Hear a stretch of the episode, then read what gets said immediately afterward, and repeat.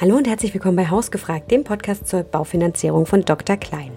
Mein Name ist Anna Kommens und heute geht es bei uns um das Thema Eigenkapital. Ganz kurz, kompakt und knapp. Was ist Eigenkapital? Was zählt zu Eigenkapital? Und wie hat sich das ganze Thema auch in der aktuellen Situation verändert?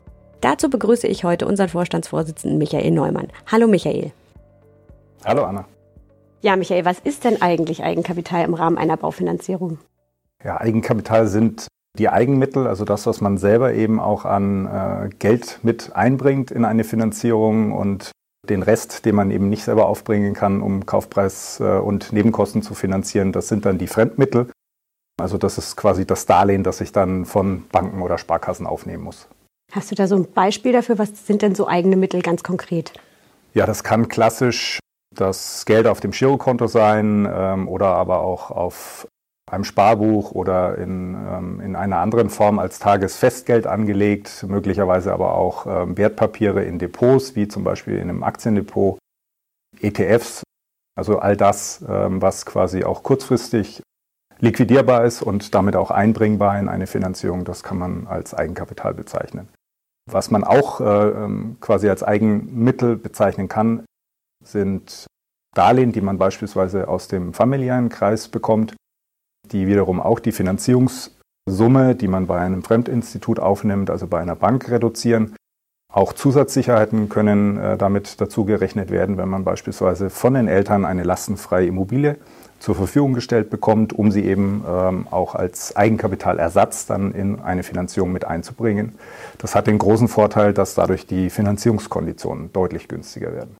Und Eigenkapital ist die sogenannte Muskelhypothek, ähm, also Eigenleistung auch genannt. Das ist quasi das, was man mit, äh, ich sage mal, den eigenen Händen auch erbringt, bei einem Neubau beispielsweise oder wenn man ein Bestandsobjekt kauft und saniert. Das können Bodenbeläge sein, die man selber reinlegt äh, oder Sanitäreinrichtungen, ähm, Malerarbeiten, all diese Dinge.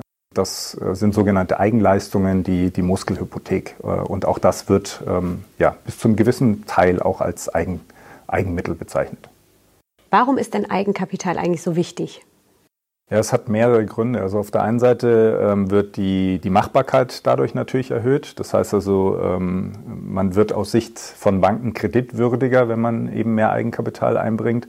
Ein weiterer Vorteil ist, ähm, ich nehme dadurch natürlich auch weniger Darlehen auf. Das heißt also, ich bin früher auch fertig, also habe sozusagen die Immobilie äh, entschuldet und äh, sie gehört mir komplett alleine. Äh, und äh, damit kann ich natürlich auch ein Stück weit meine, meine Zinsbelastung äh, reduzieren, wenn ich weniger Darlehen aufnehme. Und ein weiteres ganz wichtiges Argument ist, äh, je mehr Eigenkapital ich einsetze, desto günstiger werden die Zinsen eben auch in der Finanzierung. Wenn ich so eine Immobilie für 400.000 Euro ungefähr kaufe, was würdest du denn dann empfehlen? Wie viel Eigenkapital soll ich dann einbringen? Ja, also mindestens mal sollte man die, die Erwerbsnebenkosten einbringen. Ähm, das äh, ist sehr, sehr unterschiedlich, wie hoch die sind. Ähm, also es hängt einmal von der Grunderwerbsteuer ab, die ja in vielen Bundesländern sehr, sehr unterschiedlich sein kann, also von dreieinhalb bis sechseinhalb Prozent derzeit. Und äh, beispielsweise die, die Notarkosten, die neben den Maklerkosten, die teilweise eben auch noch mit ins Spiel kommen, da äh, zusammengezählt werden müssen. Und insofern kann das zwischen so 5, 5,5 Prozent äh, bis hin zu 12, 13 Prozent äh, des Kaufpreises schwanken. Das heißt, bei 400.000 Euro reden wir dann über so Minimum 20 bis hin zu 50, vielleicht sogar 55.000 Euro. Das sind die Erwerbsnebenkosten und die sollte man grundsätzlich als klare Empfehlung auch aus ähm, Eigenkapital, aus Eigenmitteln einbringen. Und dann gilt es auch nochmal, ähm, ja, nach Möglichkeit mindestens nochmal 10 Prozent vom Kaufpreis äh, zu bringen, ähm, um auch die Kondition, also die Zinskondition nochmal ein Stück weit zu optimieren. Theoretisch ist es auch möglich, ähm, den Kaufpreis plus die Nebenkosten auch komplett fremd zu finanzieren. Das ist aber dann vom Zinsniveau einfach auch deutlich teurer. Also das verstehe ich richtig. Ich kann im Prinzip auch ohne Eigenkapital finanzieren, aber je mehr Eigenkapital ich einbringe, desto attraktiver werden die Zinskonditionen. Ganz genau. Okay. Ja. Und man kann so als, als grobe äh, Richtschnur sagen, bei 30 bis zu 40 Prozent Eigenkapital vom Kaufpreis, wenn man das einbringen kann, dann äh, ist man schon nahe an den äh, absoluten Topzinsen. Mhm. Und wenn ich jetzt noch nicht so viel Eigenkapital habe, wie kann ich dann Eigenkapital langfristig ansparen?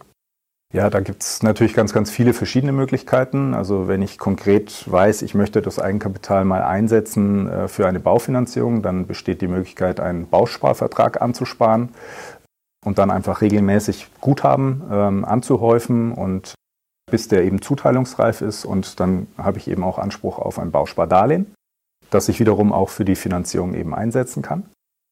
Und es gibt natürlich unzählige andere Möglichkeiten, also Banksparverträge oder eben auch, ja, wenn man einen langen ähm, Anlagehorizont hat von acht, äh, neun, zehn Jahren vielleicht und auch mit etwas risikoreicheren Anlagen ähm, umgehen kann und umgehen möchte, kann man beispielsweise auch über ETFs, über Sparpläne in, in ETFs Eigenkapital aufbauen oder eben über Banksparpläne oder eben auch ähm, ja, Anleihen. Auch das ist äh, zumindest zum jetzigen Zinsniveau auch wieder eine attraktivere Möglichkeit, mit einer gewissen äh, Rendite auch ähm, Eigenkapital über einen längeren Zeitraum aufzubauen. Wenn wir das ganze Thema jetzt mal im, äh, in dem aktuellen Kontext uns anschauen, also gestiegene Bauzinsen, hohe Energiekosten und äh, eine hohe Inflation, ist es denn jetzt wichtiger als vor drei bis fünf Jahren, ähm, Eigenkapital einzubringen oder ist es eher unwichtiger geworden?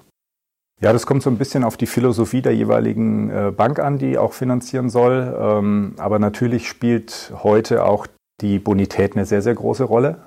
Das heißt also auch, wie sicher ist das Einkommen, wie viel Haushaltsüberschuss ist da, ähm, jetzt auch gerade vor dem Hintergrund von gestiegenen Energiekosten und natürlich auch von gestiegenen äh, Zinsen. In Summe kann man aber sagen, es ist heute schon auch etwas leichter, eine Finanzierung zu bekommen, wenn man einfach ein bisschen mehr Eigenkapital einsetzt, weil die Banken natürlich auch drauf schauen, äh, wie sich die Immobilienpreise immer entwickeln und welches Risiko sie dann am Ende eingehen. Und die äh, großen äh, Immobilienpreissteigerungen der letzten Jahre, die sehen wir ja jetzt aktuell gerade nicht.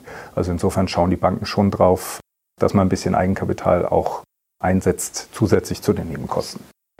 Also wenn wir das nochmal zusammenfassen, Eigenkapital sind die eigenen Mittel, die ich in die Baufinanzierung einbringe, also von eigenem Guthaben, Sparguthaben über Privatdarlehen, die man bekommen kann, bis hin zu eigenen Leistungen, die man ähm, an der Immobilie selber macht oder bei, in der Modernisierung oder etc. Also ganz breit gefächert kann man sich natürlich auch nochmal beraten lassen.